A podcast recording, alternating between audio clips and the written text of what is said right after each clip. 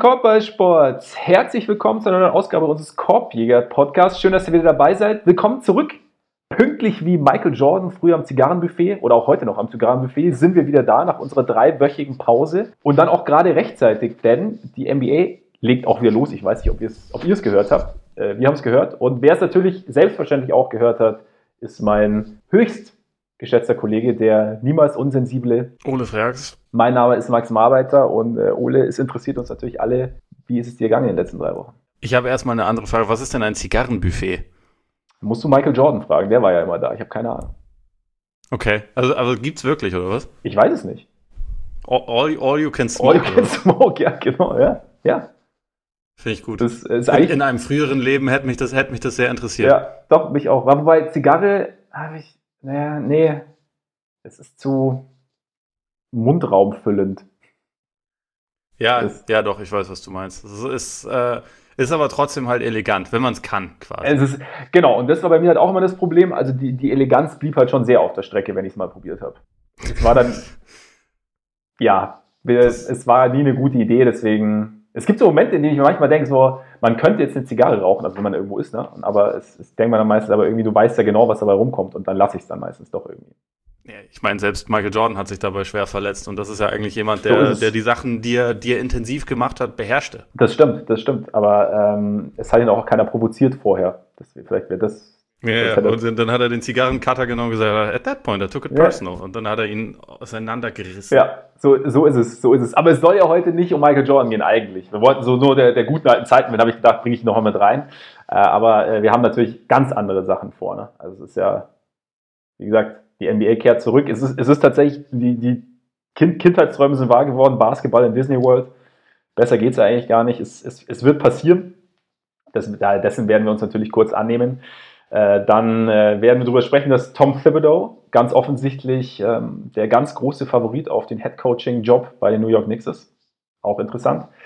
Und natürlich äh, werden wir uns auch den Protesten in den USA ein bisschen widmen, bei denen die NBA oder die NBA-Spieler eine, eine, sehr, sehr große Rolle spielen nach dem äh, Mord an George Floyd.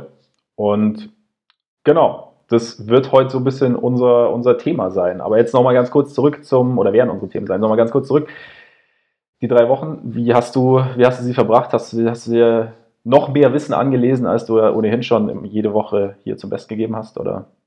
Äh, nö, also das, das kann ich so nicht sagen. Ich habe äh, ich habe äh, ein bisschen Serien geguckt, ein bisschen mehr als sonst. Also beispielsweise schauen wir jetzt, also für mich ist das dritte Mal, für meine Freundin ist das erste Mal Sopranos gerade. Ah, mhm. äh, haben wir uns als, als Mammutprojekt vorgenommen. Ähm, ich habe mir nebenher noch Succession angeguckt, weil auch ziemlich geil, muss ich sagen. Sehr gute Serie. Ähm, Kenne ich gar nicht. Und ansonsten, was denn? Kenne ich gar nicht. Succession. Ist auch noch nicht so ewig alt. Also letztendlich ist das so ein bisschen eine Satire auf die Familie Buffett. Also mhm. ist so ein bisschen lose daran angelehnt, glaube ich. Und ist halt irgendwie einfach ziemlich interessant gemacht. Also man ist halt so, zeigt so ein bisschen natürlich auch etwas überzeichnete Eindrücke okay. von einer Welt, in der jetzt ein normaler Mensch, oder also was heißt ein normaler Mensch, aber ne, jemand, der jetzt nicht mehrfacher Milliardär ist, nicht unbedingt äh, verkehrt. Ja. Und das ist einfach ziemlich interessant gemacht. Also okay. Also die Serie ist auch irgendwie mitproduziert von Adam McKay und Will Ferrell, ist aber überhaupt nicht irgendwie plump, sondern eigentlich okay. ziemlich, ziemlich cool gemacht. Also kann ich empfehlen. Wo, ähm, wo kommt? Um jetzt hier kostenlos Werbung zu machen. Äh, erste Staffel über Sky Ticket. Ah, okay, okay. Ähm, ich weiß nicht, ob es sonst irgendwo gerade zu sehen ist. Ich glaube nicht. Und die haben leider auch die zweite Staffel noch nicht, was natürlich absolut, also überhaupt gar nicht geht. Skandal. Das, äh, muss, das, die muss ich mir noch irgendwo äh, dann anderweitig angucken. Okay. Wird aber passieren. Okay. Klingt gut. Und ansonsten ist es so, dass äh, die Pollenallergie mich ein bisschen dazu zwingt, äh, meinen enorm großen Aktionsradius, den ich normalerweise habe, äh, gerade was die Arbeit angeht, wo es vom Schlafzimmer zum zum Arbeitszimmer geht und dann manchmal noch in die Küche, um mir einen Kaffee zu machen ja. und so. Das ist im Moment dann tatsächlich eher mein Arbeits-, also mein, mein Aktionsradius. Die Pollen sind äh, penetrant, deswegen halte ich mich nicht mehr viel draußen auf. Und wie ist es bei dir? Äh, ja, die Pollen halten mich tatsächlich nicht auf. Von daher äh, geht es dann wieder raus. Momentan ist, äh, gut, kurz, kurz, kurzes Service-Update. Wetter ist momentan nicht so gut in München, deswegen komme ich jetzt auch nicht so wahnsinnig oft raus. Aber sonst, nee, äh, ich habe die Wochen boah, genutzt, vom Lesen, bisschen arbeiten, nichts Besonderes passiert auch. Ähm, eigentlich. Serienmäßig, ich tue mich ja serienmäßig immer schwer. Ich habe dann tatsächlich mal Narcos Mexiko angeschaut, die äh, angefangen zu schauen. Das haben wir auch geguckt, ja. Die, die zweite Staffel da ist. Äh, aber auch erst angefangen, es geht immer, geht immer relativ langsam vorwärts. Und sonst ist eigentlich tatsächlich nichts Besonderes passiert, irgendwie. Was jetzt groß berichtenswert wäre. Ich habe ah, hab tatsächlich wieder meine ähm, ersten Würfe äh, auf einen Basketballkorb genommen seit Anfang März. Ja, das steht mir noch bevor. Also. Wie, wie, sah, der, wie sah der Wurf aus? Äh, Ray Allen wäre erblasst vor Neid. Das bezweifle ich. Aus mehreren Gründen. aus, aus, aus, aus, diversen Gründen. Nein, äh, es war, es lief eigentlich nach, äh, nachdem, also ich habe, glaube ich, fünf Minuten geworfen. Das war wirklich nur so ein kurzes Intermezzo, aber äh, es lief dann nach, nach einer gewissen Warmlaufphase, war es okay. Es, der, der Rost ähm, bröckelte langsam ab. Aber es, hat, es, war, es, es, war, es war sehr befreiend, grundsätzlich. Weil es einfach. Das kann ich mir vorstellen. Weil es einfach schön ist. Allein wenn der, wenn der erste, wenn der erste Swish kommt, das ist schon, dann weiß man wieder, was einem gefehlt hat. Das war dann so am Ende der fünf Minuten und dann hast du auch aufgehört, ne? Da habe ich dann aufgehört, weil ich wusste, besser wird's nicht und dann bin ich noch. Eben. Ich habe mittlerweile, genau, ich habe mittlerweile auch äh, tatsächlich noch so einen kleinen Zimmerbasketballkorb aufgehängt, weil ähm, ich äh, eine Zeit lang meine ganz, immer meine Taschentücher aus Distanzen in so einen kleinen Mülleimer geworfen habe und irgendwann meinte meine Freundin, häng doch den kleinen Korb mal auf. Beziehungsweise sie hatte die Idee, wie wir ihn am besten aufhängen können. Und äh, ja, das hat auch, hat auch schon sehr geholfen, natürlich. Ja, das kann ich mir vorstellen. Ich äh, stehe im Moment relativ häufig einfach auf, äh, nehme meinen Ball in die Hand und werfe ihn so ein bisschen in die Luft. Ich ja. fühle mich dabei manchmal dann so ein kleines bisschen debil, aber es ist dann eben so. Man muss also, nehmen, was man kriegen kann, ne? Eben. Ja, so ist es, so ist es bei mir auch gewesen, aber wie gesagt, jetzt so langsam. Ich bin mir immer noch nicht ganz sicher, wie es offiziell jetzt ist, ob jetzt die Plätze offen sind oder nicht. Ich habe da irgendwie so ein bisschen den Überblick verloren. Deswegen habe ich noch nicht so richtig gespielt, aber ja, es, es kommt ja wieder. Zumindest, dass man alleine werfen kann irgendwann. Ja, also äh, ich gehe stark davon aus, hier äh, spielen tatsächlich relativ häufig schon Leute auf Plätzen, wenn ich da so dran vorbeiläufe, auch ja. dann mal mit Vierergruppen oder so. Also, aber wir sind ja auch ein kleines bisschen freier als ihr im Freistaat. So, so ist es, so ist es. Ja, ich sehe ich seh auch schon immer Leute spielen, aber äh, ja, ich bin mir jetzt noch nicht ganz sicher, wie, wie genau die Regelung ist. Wir warten mal ab. Also mein, das wöchentliche Basketball findet auf jeden Fall noch nicht statt. Aber das wird auch wieder kommen. Bestimmt irgendwann. Immerhin, immerhin war ich jetzt mal wieder in einem Restaurant. Auch nicht schlecht. Ganz neues Erlebnis. Ist eigentlich schon ganz geil, wenn du, wenn, wenn was, wenn sich was neu anfühlt, was du in deinem Leben irgendwie schon hunderte Male gemacht hast. Und was eigentlich eine total, ein total banaler Akt ist irgendwie. Aber irgendwie ist es komisch. Ja. Also du, also mit, mit Mundschutz rein und dann irgendwie, es war irgendwie, es, es fühlte sich komisch an. Ja, also ich glaube, das, das, das äh, erste Mal, als wir das gemacht haben, war das dann auch noch so, dass man irgendwie die Weinkarte, damit die nicht so abgegrabbelt wird, äh, sich nicht, ähm, also dass wir die nicht als Karte bekommen ja. haben, sondern äh, dass uns gesagt wurde, wo wir sie online finden, also, okay. um da mal nachzugucken. Ja. Ähm, und die äh, Speisekarte wurde auf so ein Papier gedruckt, wo man halt auf der Hinterseite seinen Namen und so eintragen musste, weil man das momentan Stimmt, überall macht. Machen, ja, genau, also, genau.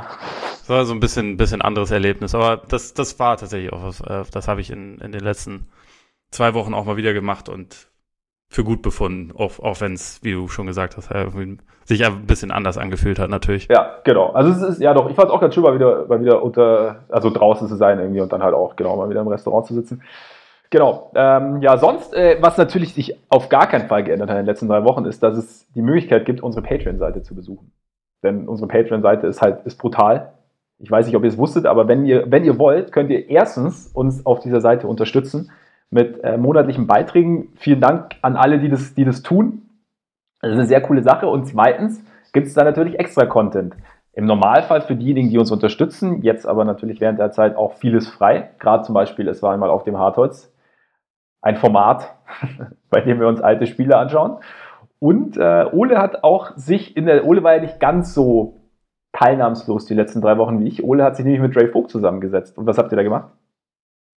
Wir haben uns die äh, damals noch fiktiven Playoffs äh, so ein bisschen durchgespielt. Also sowohl für die Western Conference haben wir äh, bei God Next im Podcast gemacht, die Eastern Conference haben wir bei uns im Podcast gemacht. Äh, die Finals wollten wir eigentlich auch noch irgendwann machen und jetzt ist so ein bisschen, jetzt sind wir natürlich an dem Punkt, wo es dazu, wo es echte Finals geben wird. So Deswegen müssen wir das noch besprechen, ob wir das wirklich noch machen oder, oder ob wir es einfach drauf ankommen lassen. Also das äh, das wird noch ausdiskutiert. Aber auf jeden Fall kann man sich schon mal reinpfeifen, wie wir die, ähm, die Playoffs durchgetippt haben. Als wir natürlich noch nicht wussten, dass äh, im Westen noch zwölf andere Teams vielleicht noch irgendwie eine Minimalchance haben, auch noch irgendwie reinzukommen in die Playoffs und im Osten Washington.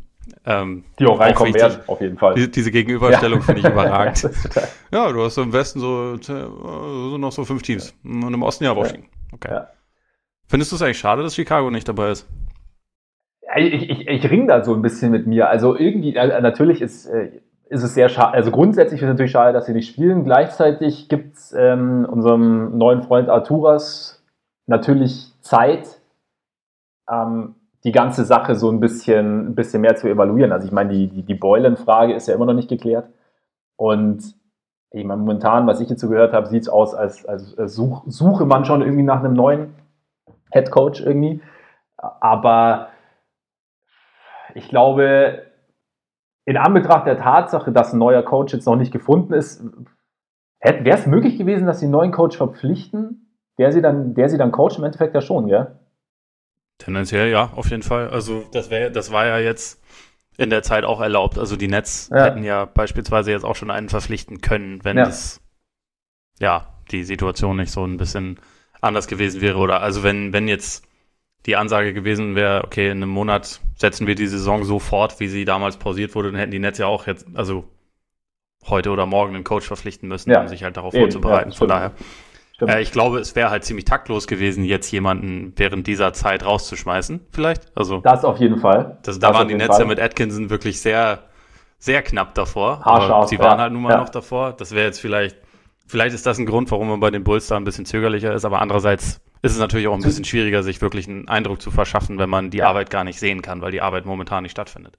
Eben, genau, genau. Und zumal ja auch, also ich meine, die, die Bulls waren ja jetzt auch, oder es galt ja schon in der Liga, so gab es ja schon das Narrativ, oder beziehungsweise war man nicht mal ganz zufrieden, wie sie mit ihren Coaches umgegangen sind, so in den letzten Jahren.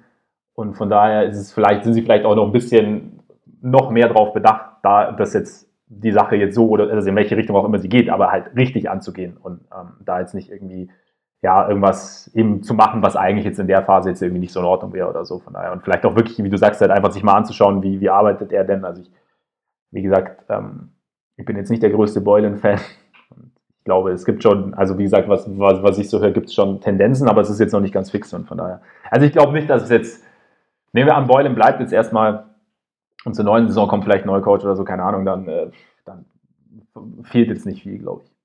In der, also dann wären es halt acht Spiele gewesen. Für die Playoffs hätten sie sich nicht qualifiziert und die acht Spiele, ob da jetzt so viel Basis für die Zukunft gelegt worden wäre, dass das jetzt wirklich sinnvoll gewesen wäre, weiß ich nicht.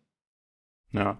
Da bin ich mir auch tatsächlich nicht so ganz sicher, aber dann, dann lass uns doch mal, wo wir jetzt schon wieder zu den Buletten abschweifen. Es tut mir es, leid. Es also ich meine, es war meine Schuld. Du hast, also, ja, ich weiß. Es ging, ging, von dir aus. Kein Vorwurf, kein Vorwurf. aber, äh, also wenn, ich mache mir Vorwürfe, du weißt, wie das ist. Ja, ja, stimmt, stimmt. Ähm, grundsätzlich, äh, vielleicht fangen wir damit mal so an. Wie findest du es denn grundsätzlich, dass sie das, äh, das Ding wohl wieder starten? Wobei man ja dazu sagen muss, es sind noch einige Fragen nicht beantwortet. Es ist jetzt erstmal ja. der grobe Plan. Man weiß nicht, ob in zwei Monaten Florida noch wie so eine gute Idee wirkt, wie es momentan ist. Das muss alles noch geklärt genau. werden. Aber sagen wir mal grundsätzlich, so dass dieser Plan vorliegt und äh, dass sie sich einigen konnten und dass quasi, äh, sagen wir mal, ein, ein Fahrplan steht. Wie findest du das? Also wir haben ja grundsätzlich mal die Diskussion schon, also was jetzt äh, die Frage angeht, ob Sportligen jetzt starten sollen oder nicht, hatten wir ja schon rund um die Bundesliga mal, also vor unserer Pause jetzt. Ich finde es ich finde den Ansatz, den sie fahren, finde ich relativ gut. Auch, dass sie, haben wir auch schon drüber gesprochen, dass sie, dass sie auch die Spieler aktiv befragt haben, ob sie denn weiterspielen wollen. Fand, finde ich, äh, fand ich einen sehr, sehr guten Ansatz, weil ich glaube schon, das ist wichtig, weil das sind ja diejenigen, die im Endeffekt auch irgendwo, ja, ihre Gesundheit so ein bisschen riskieren, theoretisch, beziehungsweise die sich wahrscheinlich oder während dieser ganzen Phase der, der, der, der größten Gefahr aussetzen, dass sie sich eventuell doch dann anstecken und ähm, von daher sollten die auch ein Mitspracherecht haben. Natürlich sind da, sind da diverse Interessen dabei. Natürlich ist das finanzielle Interesse sicherlich wahrscheinlich das erste, würde ich jetzt mal, würde ich jetzt mal so spekulieren. Aber wie gesagt, es ist, es ist es überall und wir sind bei allem, was wir öffnen, besteht ein Risiko und ich habe auch irgendwo gehört, irgendjemand hat gesagt, also es ist halt, ähm, das ganze Leben ist ja irgendwo eine Risikoabwägung.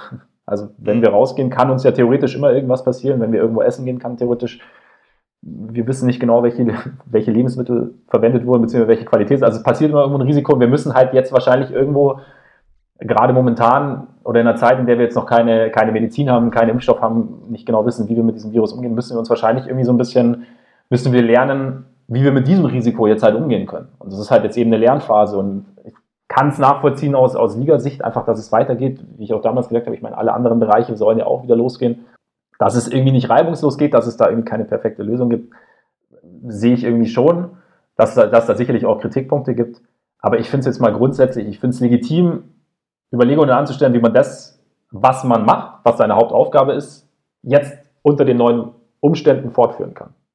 Ja, also ich, ich glaube halt auch einfach, dass dieser der finanzielle Schaden, der sonst entsteht, wäre halt einfach auch nochmal eine Ecke krasser. Also was ja. ja. irgendwie so ein Teil von diesem Ganzen ist. Und warum man auch die Spieler natürlich dazu bekommt, dass sie dem Ganzen zustimmen. Die kriegen ab, ich glaube, ab äh, August halt wieder ihr volles Gehalt, während sie vorher irgendwie, also ist jetzt auch, wenn man bedenkt, wie hoch die Summen sind, sind 25 Prozent Einbußen jetzt auch nicht viel, aber da ist halt das Interesse äh, groß. Die Liga hat ein massives Interesse, auch gerade mit der Summe der Spiele, was so ein ja. Punkt ist, wo ich, den ich eher ein bisschen kritischer sehe, aber da können wir gleich noch mhm. zu kommen. Mhm. Ähm, aber dass sie es jetzt halt wieder, wieder hochfahren, es gibt halt viele gute Gründe und ich als, äh, als, als Reporter, als Fan freue mich auch drauf. Also ja ähm, dass, dass es halt einfach irgendwie wieder auch ein bisschen aktuelles Geschehen gibt, womit man sich befassen kann. Also mir macht das zwar auch immer Spaß, mir alte Spiele anzugucken und so und äh, auch mich da irgendwie in lange vergessene Geschehnisse nochmal einzulesen und solche Geschichten. Also es, also es macht mir schon Laune, aber es ist halt einfach nicht das Gleiche und ich habe als, als äh, Fan auch des Spiels einfach grundsätzlich ziemlich Bock, dass es wieder losgeht. Mhm es ist halt einfach, also wie du schon gesagt hast, immer eine Frage der Abwägung, ne? Und äh, gerade in den USA, wo halt einfach die Testkapazität noch nicht so groß ist, wo man Punkt, andere ja. gesellschaftliche und soziale Voraussetzungen hat als hier, muss man ja sagen. Also auch für den Umgang mit diesem Virus. Also da hat die Zahl der Toten 110.000 schon überschritten, wenn ich es richtig im Kopf habe. Also vor ein paar Tagen waren es 108. Ich glaube, es ist schon, ja, ich glaube, es ist schon drüber. Dreh, ja. mhm. Die Testkapazität ist eine andere als hier. Also hier war das ja, hier wurde ja die Bundesliga schon ein bisschen, oder nicht nur ein bisschen, sondern wurde kritisch gesehen und auch die Basketball-Bundesliga, das galt schon auch als relativ großer Vorstoß, aber hier sind halt einfach, hier ist es halt grundsätzlich möglich, sich testen zu lassen und damit hast du eigentlich nochmal ein bisschen andere Voraussetzungen und ich bin jetzt ja. halt einfach sehr gespannt, was in den nächsten anderthalb bis zwei Monaten in den USA halt noch passiert, was diese Situation angeht, weil so wie das jetzt gerade ist, wenn man halt sich vor allem Bilder von New York anschaut und dann halt das natürlich auch noch kombiniert mit den Protesten, über die wir auch noch äh, sprechen wollen, die halt einfach gerade hundertmal wichtiger sind. Wenn sich halt an dieser Situation nicht groß was ändert, dann weiß ich aber ehrlich gesagt auch nicht, ob sie das wirklich durchziehen können. Also ob dann ja, klar, wirklich die. Klar. Da gibt es noch Variablen auf jeden Fall. Ja, genau. Und deswegen ist es grundsätzlich erstmal, freue ich mich, dass es dass es äh, den Plan gibt, es wieder zu starten, aber ich bin jetzt auch noch nicht zu 100% davon überzeugt, dass es wirklich so stattfinden kann, wie sie sich denken. Und das, das wäre dann mein nächster Punkt zu dem Modus an sich. Wie stehst du dazu? Es ist ja, also ich meine, es waren ja diverse Dinge in der, in der Verlosung. Also jetzt haben wir ja diese 22 Teams eben und ähm, erstmal acht Regular Season Spiele und dann also quasi auf Basis des Spielplans minus der Teams, die jetzt eben nicht in dieser Bubble sind und dann halt Playoffs.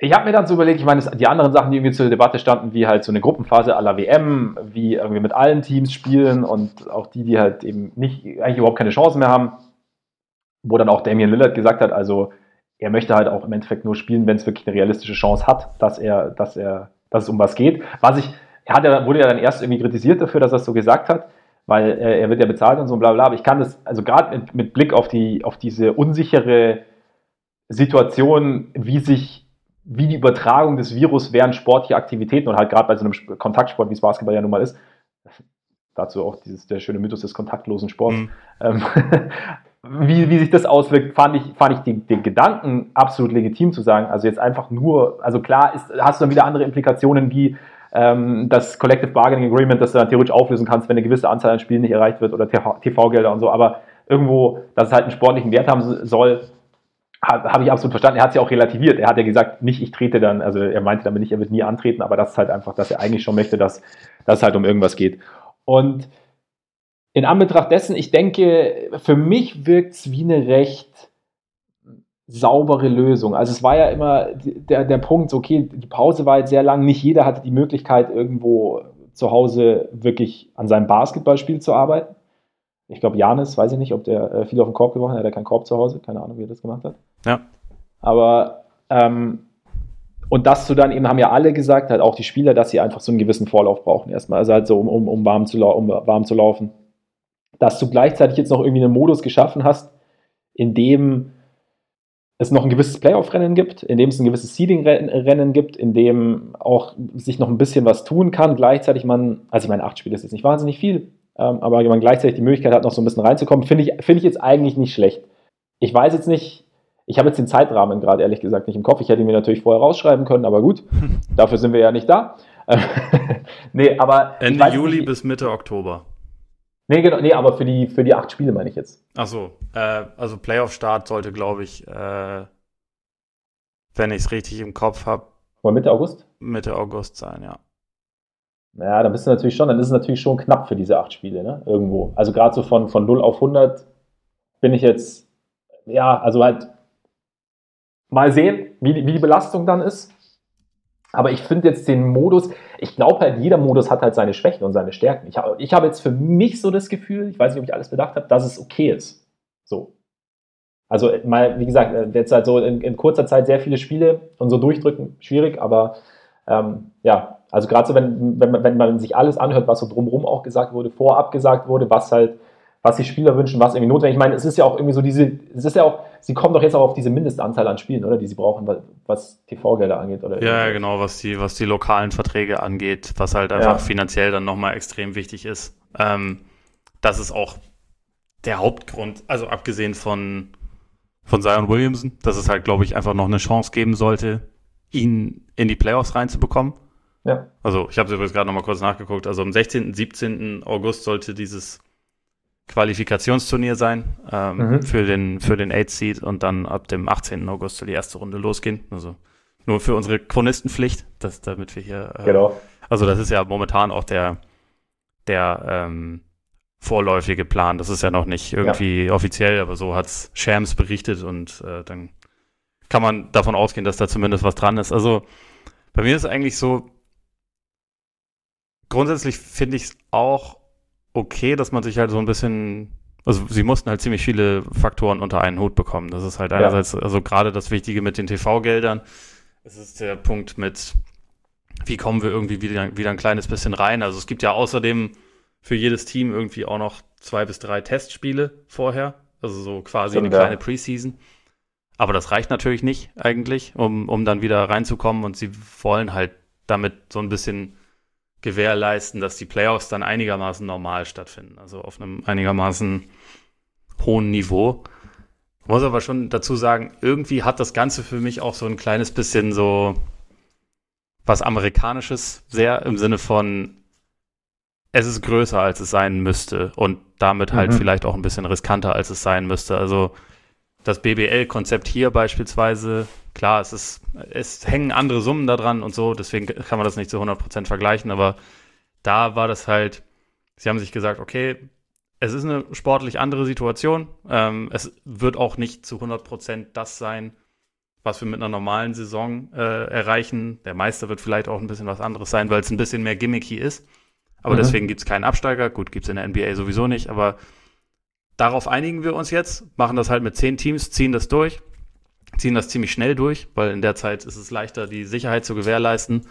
Und die NBA-Lösung ist jetzt so ein bisschen, wir machen es halt riesengroß. Also es sind dann ähm, zweieinhalb Monate bis zu, die die Leute in dieser, ja.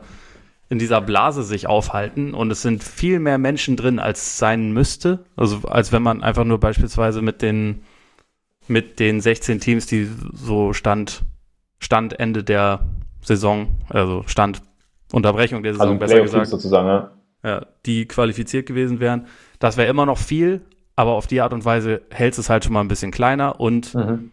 man hätte auch, finde ich, schon drüber nachdenken können, ob man dann halt die erste Runde vielleicht ein bisschen, bisschen modifiziert. Also selbst wenn es nur Best of Five ist und so ist es halt irgendwie gut. Wir wissen, die TV-Gelder sind sehr wichtig. Jedes einzelne Spiel ist auch wichtig finanziell, gerade in der ersten Runde. Also das habe ich jetzt auch noch mal nachgelesen, weil das hatte ich so gar nicht auf dem Schirm, aber gerade für die Teams selbst ist die erste Runde wichtiger als die späteren Runden, weil sie da noch Ach. lokal was ähm, verkaufen können. Ah, also okay. okay. Während ab der zweiten Runde ist halt alles National TV und mhm. davor gibt es aber halt noch da höhere Einnahmen. Deswegen ist die erste Runde sehr wichtig und diese ganzen Faktoren führen halt dazu, dass es halt insgesamt komplizierter wird. Und mhm. äh, auch, dass es 22 Teams sind statt 16, macht halt diesen Pool einfach nochmal größer. Dadurch werden noch viel mehr Tests nötig. Dafür, dadurch werden andere Möglichkeiten, äh, also werden andere Herausforderungen gesetzt und ich kann es alles verstehen. Ich denke mir nur, es müsste vielleicht nicht ganz so nicht ganz so kompliziert sein. Aber gut, irgendwie, wenn man sich halt anschaut, welche Faktoren da alle mit reinspielen, dann gab es wahrscheinlich auch keine perfekte Lösung oder keine Lösung, die jetzt total einfach ist. Ne? Also es ist, glaube ich, immer so ein Punkt. Also ich meine, ich, ich finde, also ich, ich, ich bin bei allem, was du jetzt gesagt hast, bin ich, bin ich bei dir und das sind halt aber uns, also im Endeffekt können wir es halt, wir können es aus einer, aus einer in Anführungszeichen idealistischen Position halt betrachten, weil wir sagen, also ich finde auch klar, je weniger Leute involviert sind, desto geringer das, äh, das Risiko, dass sich jemand ansteckt, desto einfacher ist die Sache zu handeln, desto sicherer ist die ganze Sache. Ähm, aber ich bin auch immer auf den Punkt, die, diese, klingt ja wahrscheinlich immer wieder durch, dieses immer mehr Geld, immer mehr Geld, immer mehr Geld und äh, Geld ist so der, der, der zentrale Antrieb in allem, was wir so tun brauche ich nicht. Finde ich, äh, find ich auch eigentlich keinen, keinen guten Ansatz. Ich weiß halt nur nicht, wie man in so einer Situation jetzt vorgehen kann. Also man kennt jetzt die Zahlen irgendwie nicht, man kennt irgendwie nicht mh, hm, die, die Implikationen, die oder beziehungsweise die, die Folgen, die es wirklich hätte, wenn du es jetzt wirklich gekürzt hättest, also was dann auch die langfristigen Folgen dann sind, also was dann ja. halt irgendwie welche und da und ja, also das, hast, das muss man vielleicht noch dazu sagen, wir, wir reden ja in dem Fall nicht von wirklich mehr Geld, sondern eher von äh, mehr oder weniger Verluste, weil also das ist ja. alles schon eine krasse genau. Verlustsaison ist, das ist ja quasi ja. schon, das ist ja quasi schon safe. Genau, und da wollen sie jetzt halt retten, was für sie vielleicht zu retten ist, kann ich, kann ich aus der Perspektive auch irgendwo nachvollziehen. Also dass man sagt, ähm, und ja, aber ich meine, der, der, der Testfaktor ist halt ein Punkt, den ich, den ich schon auch äh, sehr, sehr groß finde, gerade in den USA, wie du, wie du vorhin gesagt hast. Aber irgendwo, ja, sie, sie müssen es wirkt, es wirkt tatsächlich, du hast recht, es wirkt tatsächlich größer, als es sein müsste. Also, dass man da jetzt irgendwie noch halt, also wie gesagt, ich finde es okay, diese, also dass man Spiele vor den Playoffs spielt, einfach um so ein bisschen reinzukommen, finde ich okay. War mir aber mit der ersten Runde tatsächlich so auch nicht bewusst, dass die finanziell so viel lukrativer ist als die späteren.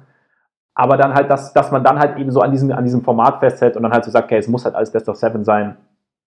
Klar, finanziell, aber es ist halt irgendwie gefühlt aus der Distanz wirkt so, als hätte man das auch ein bisschen komprimieren können. Hätte halt einfach dann sagen, also hätte man ja, sagen können, okay, wir beißen jetzt in den sauren Apfel und wir sagen jetzt, wir machen es jetzt dieses Jahr, es ist wie es ist, so wie es die WBL gemacht hat, wie du gesagt hast, und machen es ein bisschen kleiner. Gleichzeitig, wie gesagt, wenn du nicht, wenn es nicht dein Geld ist, dann gibt man es auch leichter wieder her. Ja, ja, absolut. Also dann, ja, ist halt, ja, ist schwierig. Ich habe aber auch so ein kleines bisschen ähm, dazu noch egoistisch gedacht, dass, äh, oder also was heißt egoistisch, aber ich habe halt überlegt, wie das für mich wäre, wenn ich jetzt in den USA ein NBA-Reporter wäre und also die Möglichkeit hätte, als einer von relativ wenigen, weil es werden ja nicht viele Leute sich dafür mhm. akkreditieren können, ähm, ob ich das quasi überhaupt machen wollen würde, da zweieinhalb Monate äh, mich in Disney World aufhalten und ja. eigentlich halt auch nicht raus, weil die Spieler dürfen ja, in, ich glaube, bis zu drei Familienmitglieder und in manchen Sonderfällen auch noch ein paar mehr dabei haben, wenn es halt irgendwie direkte Familie ist, ab der zweiten Runde. Das, äh, also finde ich auch wichtig, weil wenn du da nicht rauskommst ja, und deine Familie nicht ja. hast, aber wenn ich quasi ein Reporter bin, habe ich diese Sonderrechte, glaube ich, nicht. Und mhm. äh, dann wären für mich irgendwie zweieinhalb Monate da absolut nichts, worauf ich Bock hätte. Und also eigentlich ist das so, bei den Playoffs dabei sein und so, ist ja schon an sich ein Traum. Und auch gerade, dass das alles an einem Ort ist, ist ja eigentlich total geil. Ja. Aber zweieinhalb Monate nicht raus können, das ist halt schon was, wo ich dann überlegt habe, gut, wenn ich da jetzt die Möglichkeit, ich weiß nicht, ob ich es machen würde. Und das ist halt, wenn das ein Monat wäre, dann würde ich da halt nicht drüber nachdenken. Dann würde ich sagen, mhm. ja, klar, die Möglichkeit ist mega geil, die kriege ich auch nie wieder, das mache ich auf jeden Fall. Aber wenn wir da dann irgendwie von einem Vierteljahr sprechen, fast. Vierteljahr ist schon, ist schon ordentlich, ohne. Wenn man das bis zum Ende durchzieht. Und man muss ja auch schon ein bisschen früher da sein, wegen der, wegen der ganzen Quarantäne-Kacke und so. Also, ja. das, das ist halt schon nochmal dann irgendwie auch ein anderes zeitliches Investment, ne? Aber wie gesagt, es, ja, es, kommen, es kommen viele Faktoren dazu. Ähm, ja. Wie findest du diese etwas schwurbelige Lösung um den, um den achten Platz in der jeweiligen Conference? Du meinst, dass man, äh, wenn, wenn sie mindest, äh, maximal vier Spiele voneinander getrennt sind, acht und neun, dass sie dann äh, den, dass sie da den achten Platz ausspielen? Genau, und dass der, der mit den, der, der, der mehr Siege hat, braucht nur einen Sieg und der, der weniger ja. Siege hat, braucht zwei Siege, um dieses Duell zu entscheiden. Also auch da wieder, da sind es halt eben, also ich meine, ich, ich glaube schon, man, dass man, dass es, ich finde es gut, dass, dass sie dem Rechnung tragen, dass eben im Normalfall der Achte fix qualifiziert ist und jetzt eben er, obwohl die Saison de facto beendet ist, er jetzt auf einmal nochmal so, ein, ja, so eine extra Chance in Anführungszeichen hat, eben rauszufliegen, beziehungsweise der Neunte dann nochmal eine Chance hat und dass, dann, dass man dann sagt, okay, aber er hat zumindest dadurch, dass er die Saison als Achter beendet hat, äh, einen kleinen Vorteil, er muss eben nur ein Spiel gewinnen. Finde ich eigentlich von der, von der Idee her ganz gut. Ich finde es auch nicht schlecht, dass sie dem Rechnung tragen, dass sie eben nicht die komplette Regular Season ausspielen. Ich meine, was ich mir jetzt gedacht habe, ich meine, wir haben jetzt es sind vier Spiele und im Endeffekt kann es ganz schnell passieren eigentlich, dass wir, dass wir dieses Play-In-Turnier gar nicht haben. Also ich meine, ähm, ich glaube nicht, dass die Wizards groß aufholen werden. Sind viereinhalb Spiele dann. Im Osten kann man sich das, glaube ich, sowieso sparen. Also wobei es da halt auch und, egal ist, ne? weil da spielen halt ja. dann sowieso zwei Teams gegeneinander, die in der richtigen Serie dann nichts reißen werden. Also ja. da geht es dann darum, wer in der ersten Runde eine, eine Tracht Prügel kassiert. Genau, genau. Und im, im Westen, ich meine, da sind ja auch die, die Blazers dreieinhalb Spiele hinter den hinter den Grizzlies. Und natürlich, da sagt man jetzt, so, also wir wissen, das finde ich ja, also können wir gleich, gleich noch kurz drüber reden, das finde ich ja das interessant, auch weil wir, dass wir jetzt einfach gar nichts wissen.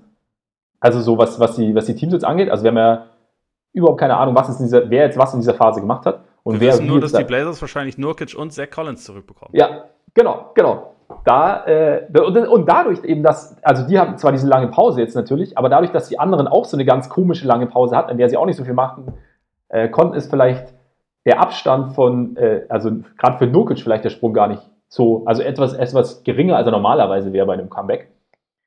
Aber ja, also es könnte passieren, dass wir es am Ende nicht haben, weil ich meine, also es ist halt, je nachdem, wie es wie dann ausspielt, vielleicht gibt es gar keinen, der wirklich die, diese, innerhalb dieser vier Spiele hinter den Grizzlies ist. Ich glaube es jetzt nicht. Aber ich finde es dann es klingt schwurbelig und es klingt irgendwie kompliziert, aber auch da wieder, da musst du halt diese ganzen Faktoren mit einberechnen, dass du jetzt einfach, also, und ich glaube, es ist halt irgendwie so ein Versuch, es halbwegs gerecht zu machen und dann aber trotzdem noch irgendwie einen Wert drin zu haben, den sportlichen. Ja, und, und, und Zion noch eine Chance zu geben. Und Zion halt noch eine Chance zu geben, genau. Weil eine Erst Erstrundenserie äh, Lakers gegen Pelicans würde halt einfach da, da würden ein paar Verluste wieder reingeholt, sagen wir mal so. Das, das ja. äh, käme ganz gut an, glaube ich. Ja, und ich meine, die, Pelic die Pelicans dann auch, äh, Reddick war ja auch verletzt äh, eine, eine, Zeit lang, bevor, ja. bevor pausiert wurde.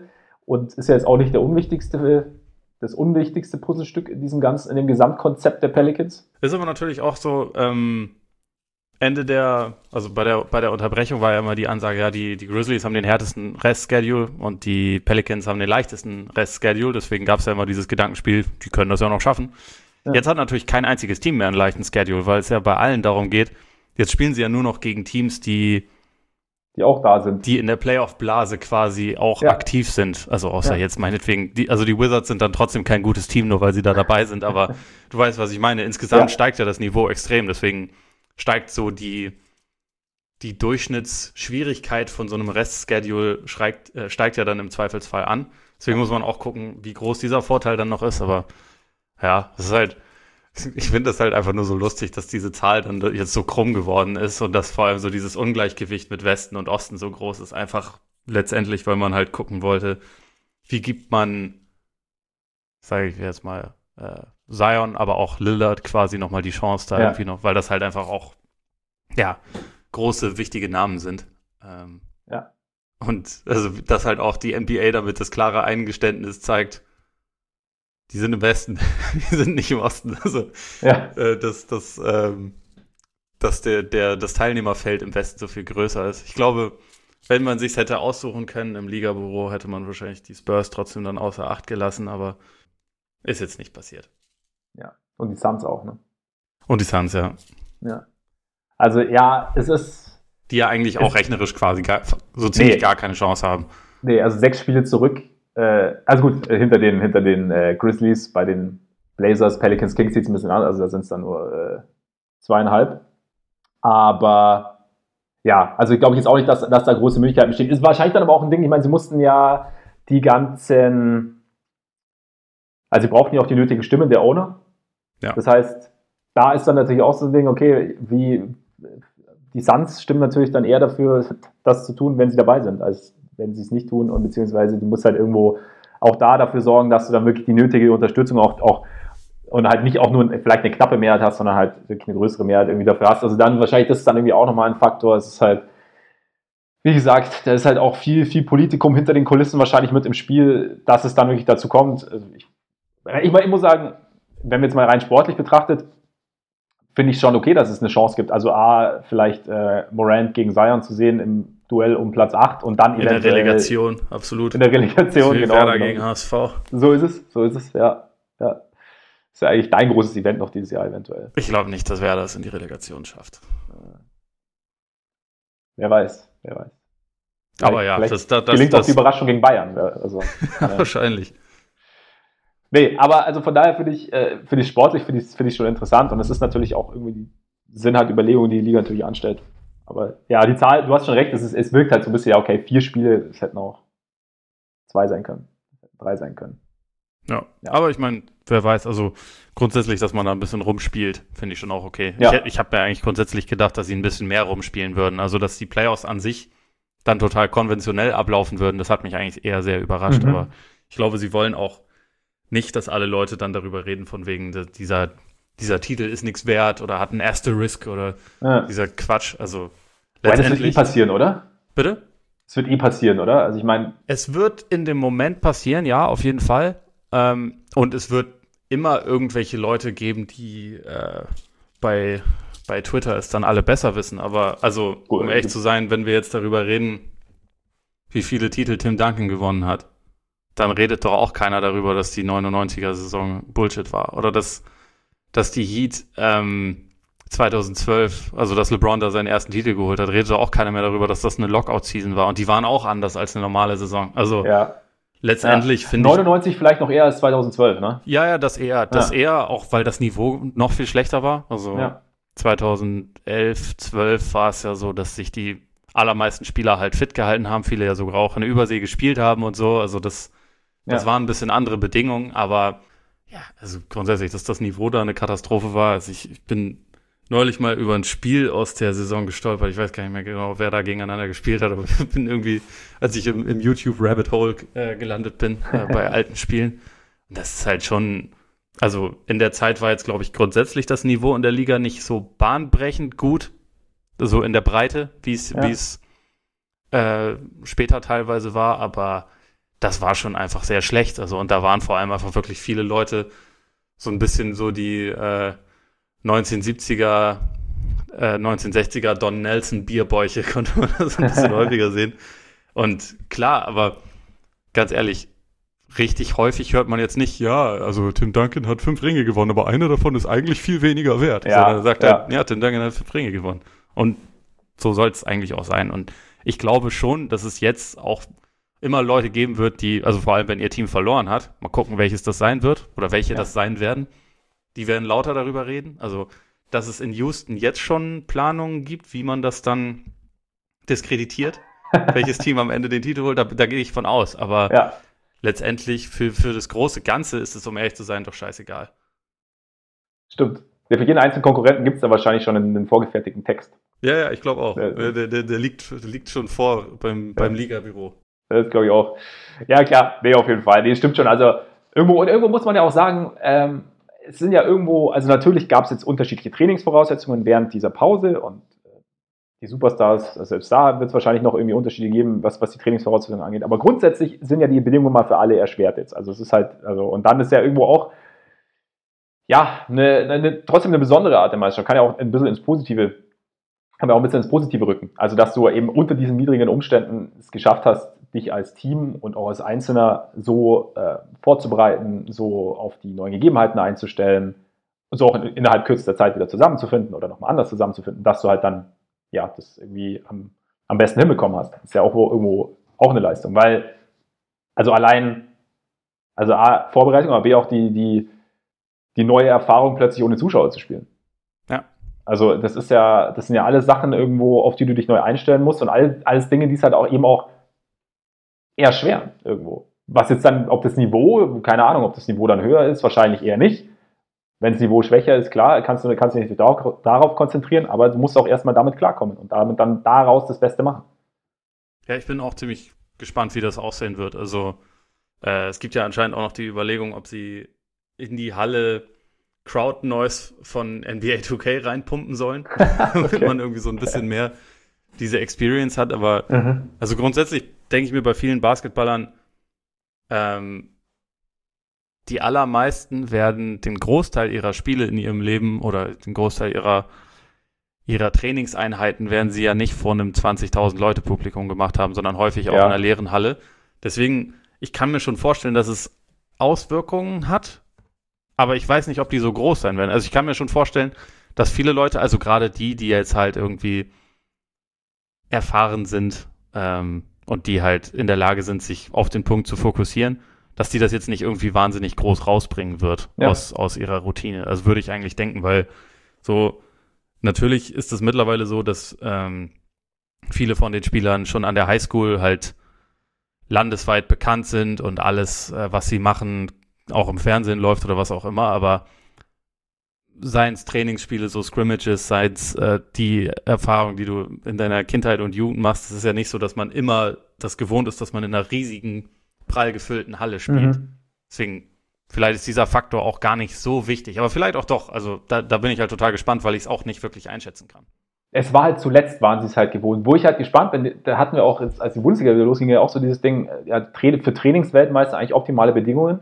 Und wenn du es jetzt, also weil eben dieser, dieser Druck der zigtausend Augenpaare, die auf dich unmittelbar gerichtet sind, die du halt eben auch im Endeffekt in der Masse siehst, nicht da ist. Da bin ich jetzt gespannt, zum Beispiel, wie sich es auf Freiwürfe auswirkt. Also natürlich hast du den Druck, oder auch schlechte Freiwürfe, ja. die der angeblich im Training so und so viel versenken. Natürlich hast du den Druck, dass, dass, dass ein Spielstand existiert, den du ja beeinflussen musst in irgendeine oder die andere Richtung, aber du hast eben nicht, die gucken, du, du guckst nicht Leuten in die Augen, die dir in die Augen gucken, sozusagen. Das ob stimmt. das irgendwie dann, ob, ob da vielleicht im Kopf dann irgendwo so was, was frei wird oder so, ich weiß es nicht. Aber dein Vereinsboss würde sagen, dass er ein Milliardenpublikum zusieht.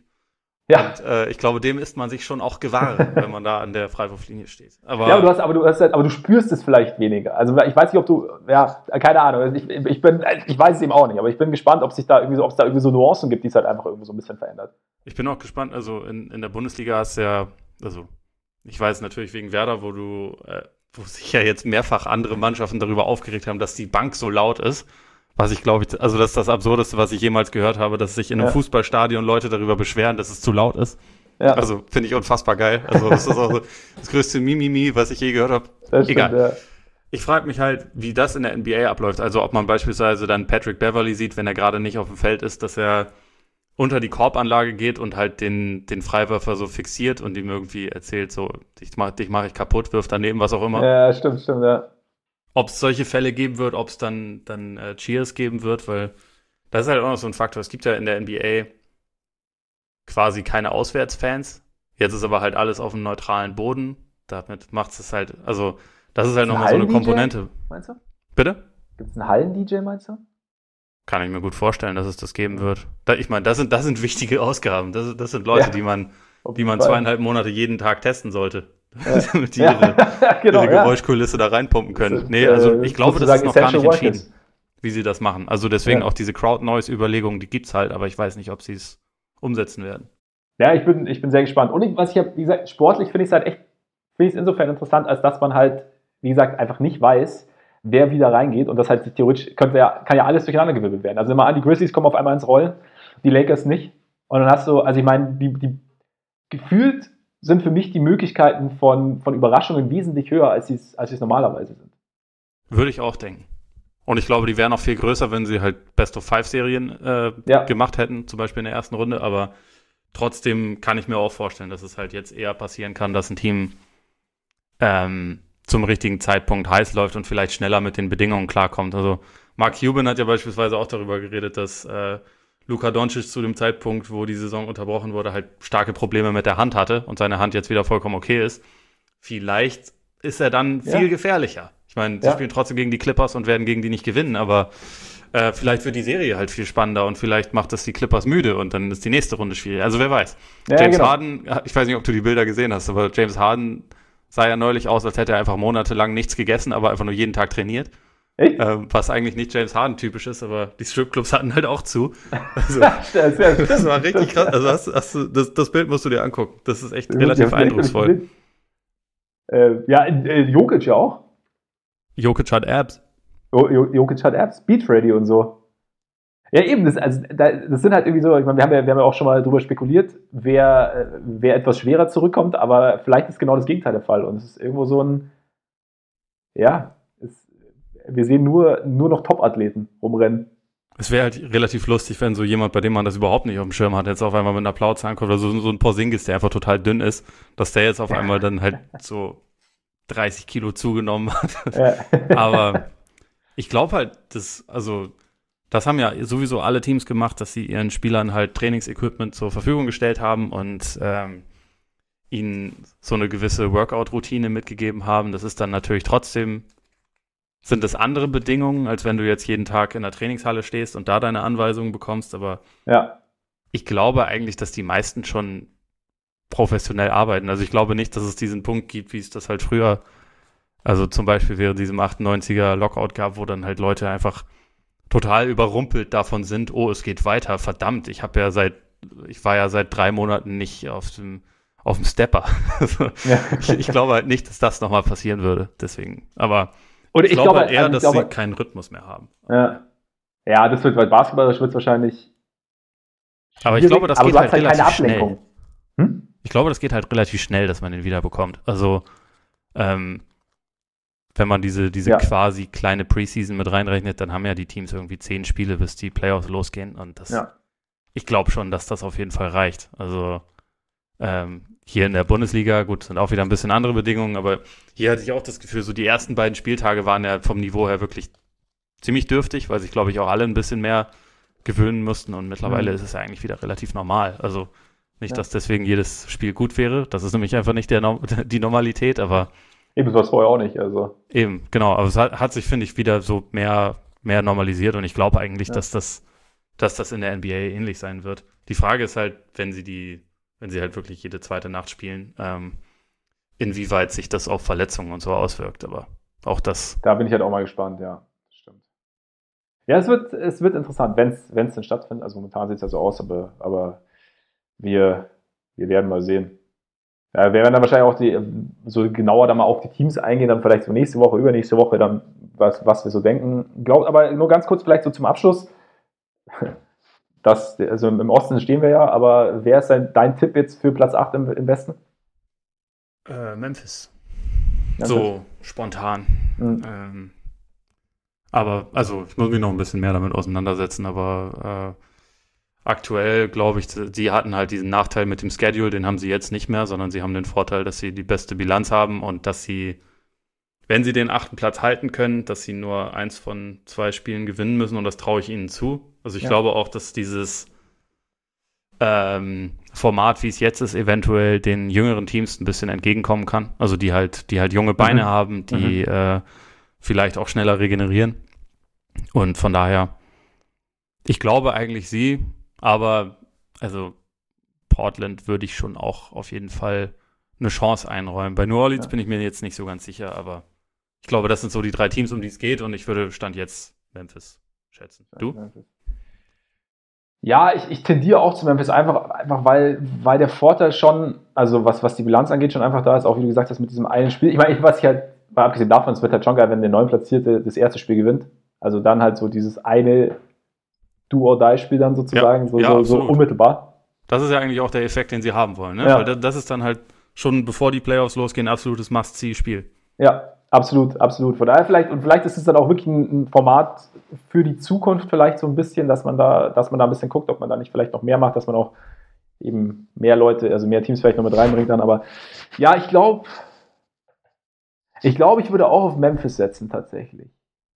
Und ich kann mich. Und sie, sie spielen, ich, sag, ich sage, sie spielen gegen New Orleans. Weil ich irgendwie glaube, dass, äh, oder ich könnte mir gut vorstellen, dass, dass, die, dass die Pelicans jetzt nochmal so ein dass sie ihre, ihre Wehwehchen hinter sich gebracht haben. Gut, die, die Blazers natürlich auch. Und das ist auch reine, reine subjektive Spekulation. Aber irgendwie, ich fände, also wie gesagt, ich fände das Duell Morant gegen, gegen Zion schon ziemlich geil. Auch wenn es mir natürlich schon ein bisschen wehtun würde, wenn Lillard äh, gar nicht in die Playoffs käme. Und dann nicht mal die, die Chance hätte durch das Play-In-Turnier. Dem silbernen Adam würde es gefallen, auf jeden Fall. Also auf ich, jeden Fall. Wär, ich fände es ja. auch gut. Also dieses Duell würde ich auch gerne sehen. Ja, definitiv. Definitiv. Schauen wir mal, ob es stattfindet, wie es stattfindet. Wir sind auf jeden Fall gespannt. Sagen, nachdem wir jetzt so ein bisschen drüber geredet haben, habe ich tatsächlich auch noch ein bisschen mehr Bock drauf bekommen. Ja, schon, gell? Ja, das ist bei mir auch so ein bisschen. Ja. Es geht dann doch relativ schnell. Ja, das ja, stimmt. Das stimmt.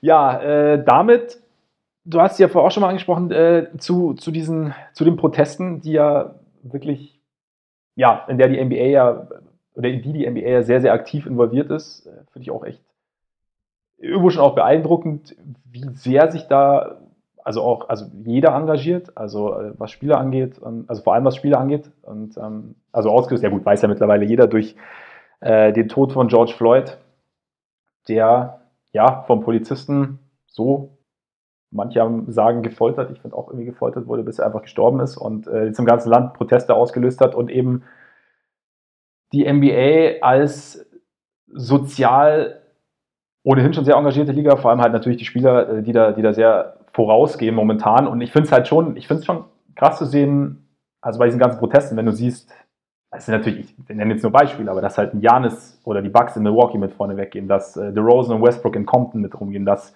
äh, die, die Warriors, also gesammelt, inklusive Curry, Thompson, äh, Toscano Anderson hat, glaube ich, war auch ziemlich wortstark äh, vorangehen, ja. dass Malcolm Brockton sich hinstellt. Ähm, eine, eine Rede hält über Megafon, dass äh, Jalen Brown, glaube ich, einen Protest or äh, organisiert hat, auch mit in, in, in Atlanta. Ja, er ist vor allem äh, mit dem Auto von Boston nach Atlanta gecruised, was irgendwie, ich weiß nicht, wie viele tausend Meilen es sind. Das ist auf jeden ja. Fall eine ziemlich krasse Entf Entfernung, aber hat er ja. halt durchgezogen und ja, also ist da auch sehr mit vorne weggegangen. Ja, und dass halt, dass es klare Statements gibt, dass man da irgendwie, dass, dass sie sich wirklich, wie sie einfach versuchen, ihre Stellung zu nutzen für und halt die, die Sache voranzutreiben. Und auch wenn du dann, also Greg Popovich, der sich ja sowieso in die Richtung sehr regelmäßig äußert, der sich auch nochmal klar geäußert hat, auch andere Coaches wie Quinn Snyder zum Beispiel, ähm, Ryan Sanders natürlich in, in, in, Minneapolis. Also da ist, die NBA ist da schon, schon sehr, sehr involviert und auch klar und es ist auch, also finde ich meiner Meinung nach auch, auch richtig so, weil einfach da sich in den USA im Speziellen, aber auch weltweit einfach was ändern muss.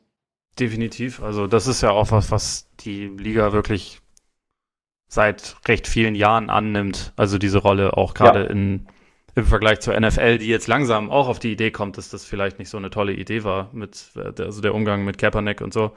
Äh, und sich da, dass da erste Stimmen laut werden, dass man sich dafür entschuldigt und so, dass äh, mhm.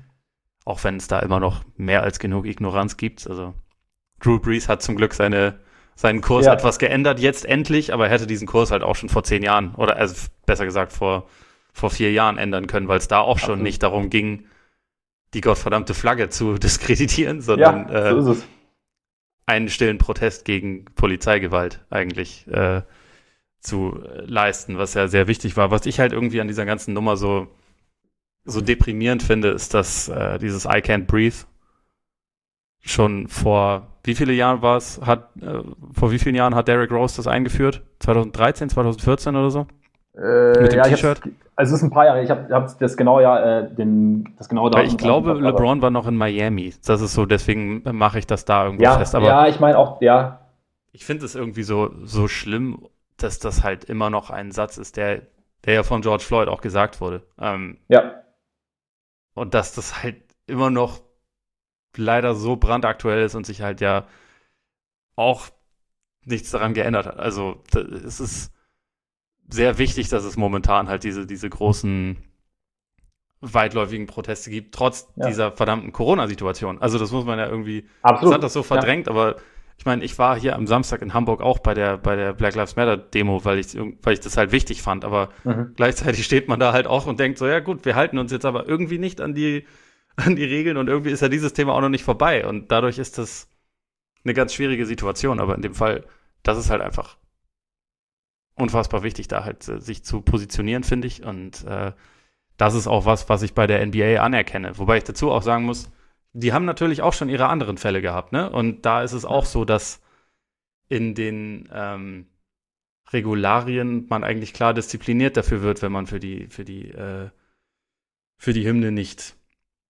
nicht steht. Ja. Und so. Und also den, der Fall Tarek Abdul Wahad, äh, nee, nicht Quatsch, äh, Mahmoud Abdul Rauf ist, ja. äh, ist zwar jetzt mittlerweile lange her, aber den gab es halt auch und der wurde im Prinzip ja bisschen wie Kaepernick auch abgesägt. Und also es, es gibt, das ist jetzt halt, hat halt auch keine weiße Weste, aber ich finde, dass die Liga sich halt auf jeden Fall immer besser positioniert, gerade auch im Vergleich zu, zu anderen Ligen weltweit, äh, weltweit. Und das, das finde ich auch sehr, sehr wichtig.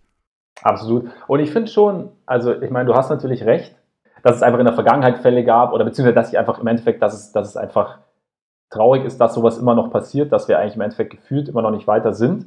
Gleichzeitig allein durch die Tatsache, dass wir jetzt darüber reden, dass die NFL sich genötigt fühlt, ein Statement abzugeben. Dass Drew Brees zum Beispiel auch dann zurückrudert und dann eben äh, nochmal explizit darauf hinweist, dass es eben nicht um die Flagge geht, auch bei Kaepernick nicht um die Flagge ging, finde ich, zeigt zumindest, dass, dass wir gedanklich oder dass man gedanklich langsam vorwärts kommt. Es ist immer, also ja. es ist meiner Meinung nach immer noch ein Anfang und es ist noch ein sehr, sehr, sehr weiter Weg.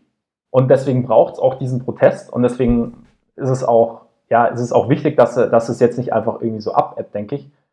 Aber ich denke schon, dass da so die, die, die Wahrnehmung der ganz großen Öffentlichkeit sich schon immer mehr dreht und auch ein Bewusstsein dafür da ist, dass es eben, dass es diese Ungerechtigkeit halt gibt. Und deswegen, ich finde auch, ich meine, es gab ja auch wieder Kritik an der Art und Weise der Proteste. Also natürlich, also wenn es aus dem Ruder läuft und Gewalt, nie richtig, aber ich finde es immer schwierig, wenn man aus so einer Situation, aus so einer sehr komfortablen Situation dann Menschen irgendwie sagen möchte, wie sie sich verhalten sollen in so einer Situation, wie sie protestieren sollen. Also, dass jetzt die Art des Protestes nicht richtig. Mein Kaepernicks Protest war ja auch nicht richtig.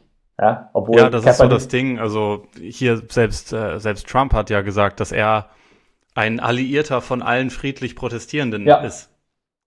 ich meine, er hat Kaepernick damals als Hurensohn bezeichnet, ne? Also, ja, und genau. alle und anderen, die, die irgendwie protestiert haben, auch. Und sollen entlassen es werden. Es wurde schon immer, also das ist ja, das ist ja so traurig, das ist, aber das ist ja schon immer eine, eine Methodik, die dann angewendet wird, dass die Leute, die protestieren, irgendwas wird immer daran falsch gefunden ja. von den Leuten, die halt vielleicht eine andere Meinung haben. Und also gerade auch mit dem, was du gesagt hast, mit dem, mit dem äh, aus dem Ruder laufen, äh, auf dem also grundsätzlich ist das sicherlich nicht richtig, aber da weiß man es halt auch häufig nicht. Also es gibt ja jetzt auch schon relativ viele Berichte darüber, dass dann eine friedliche Demo vielleicht unterwandert wurde von Absolut, ja. Leuten, die ja. überhaupt nicht diese Agenda ja. hatten, sondern eher das Gegenteil. Also die halt eher dann Krawall provozieren wollten, um danach dann mit dem Finger auf die Leute zu zeigen, die da mit, einer, mit, einer ganz anderen Agenda hingegangen sind. Und deswegen, ja, nee, also ich kann und, halt diese ganze aufgestaute Wut halt auch irgendwie komplett nachvollziehen. So ist es, so ist es. Und Wut äußert sich nun mal nicht rational. Also da irgendwie eine rationale Reaktion zu erwarten.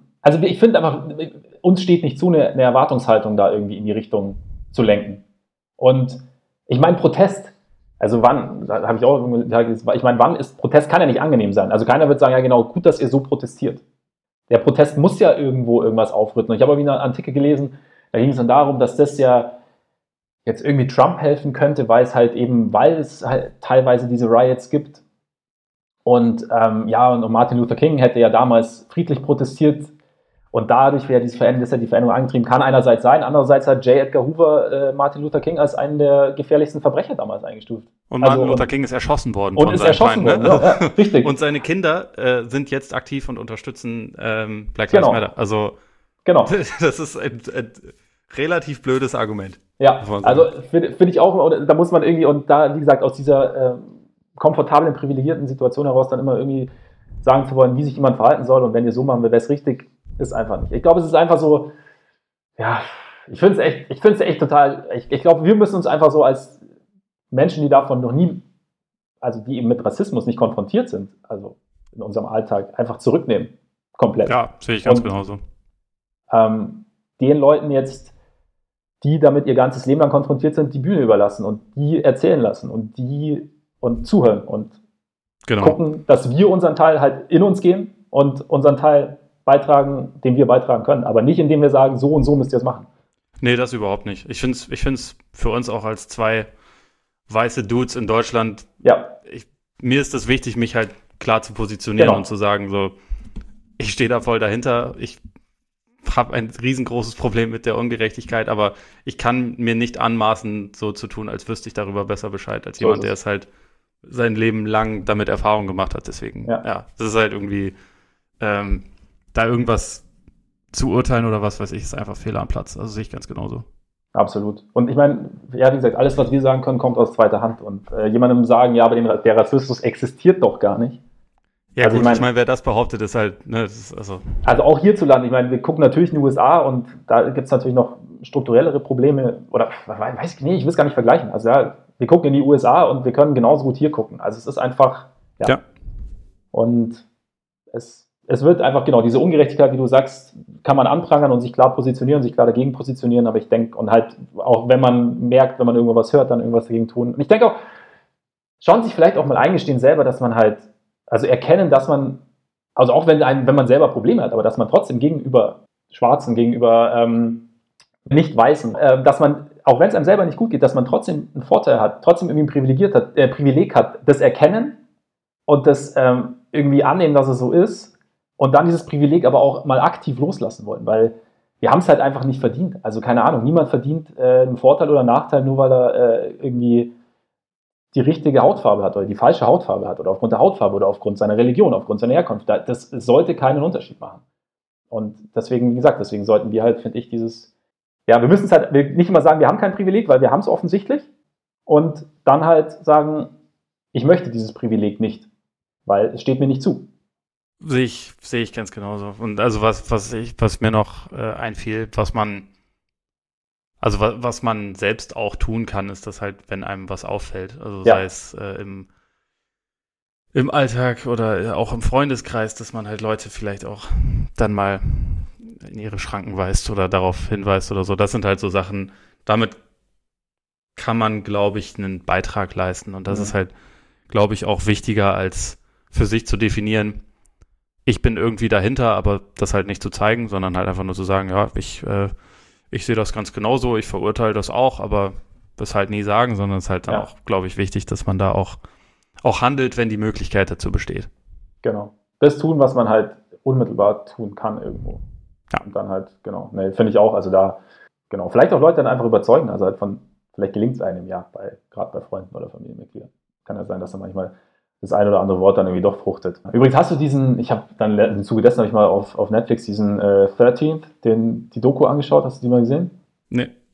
Darum, da geht es halt um die, ja, so die Kriminalisierung der Schwarzen in den USA und halt die, und halt über das ähm, Rechtssystem, beziehungsweise das, ähm, die Art und Weise, wie die halt, wie sie gezielt, wie das System begünstigt, dass das Schwarze A als Kriminelle gesehen werden, gerade schwarze Männer, und B, eben dann halt dieses Gefängnissystem und so, was es, was es halt alles für, für Auswirkungen hat und auch der, der, der War on Drugs und so und die, die, mhm. die Rechtsprechung.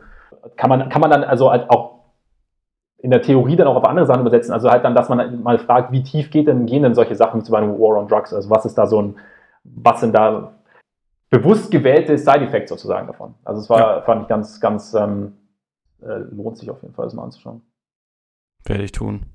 Das ist halt, also, ähm, um nochmal kurz wegen, wegen den USA, also, was da halt dann wirklich nochmal ein Stück anders, gerade so bei diesem Polizeifaktor ist, das ist, ähm, dass dort häufig eine Ausbildung, so die Zeit, bis jemand dann wirklich äh, im Prinzip mit einer Waffe auf die Leute losgelassen wird, irgendwie neun Wochen oder so im Durchschnitt äh, dauert, habe ich irgendwo gelesen. Okay, also, ja, ja. Das ist halt komplett absurd. Und also der glaube, der Bürgermeister von LA war es, was ja jetzt auch keine Kleinstadt ist und nicht unbedingt eine Stadt, die jetzt nicht seit Jahrzehnten ähm, immer wieder Fälle von Polizeigewalt hat. Äh, der hat jetzt angekündigt, ja, bis Ende des Jahres wird jeder von unseren Polizisten durch ein Deeskalationstraining gehen müssen. Wo man sich halt denkt, ja, no shit, vielleicht hätte man damit auch ja. schon anfangen können, bevor die Leute dann ihren Dienst antreten. Also das ist ja, also nicht, dass es hier, also man, man sieht es ja hier tatsächlich leider auch bei den, bei den Demos teilweise, dass es da teilweise Übergriffe gibt. Ne? Also es ist jetzt nicht so, dass es das Problem hier nicht gäbe, überhaupt nicht. Nein, nein, nein. Aber die Ausbildung ist ja trotzdem schon mal wesentlich gründlicher und damit nimmst du, glaube ich, schon mal einen Faktor weg und auch, dass in den USA jeder Zweite mit einer Knarre rumlaufen darf, ist auch ein Faktor, der das sicherlich begünstigt, dass es diese. Schafft halt ein anderes Klima von. Ja, auch eine ja. andere Anspannung bei den, ja. bei den ja. Cops mit Sicherheit, ne? Aber gut.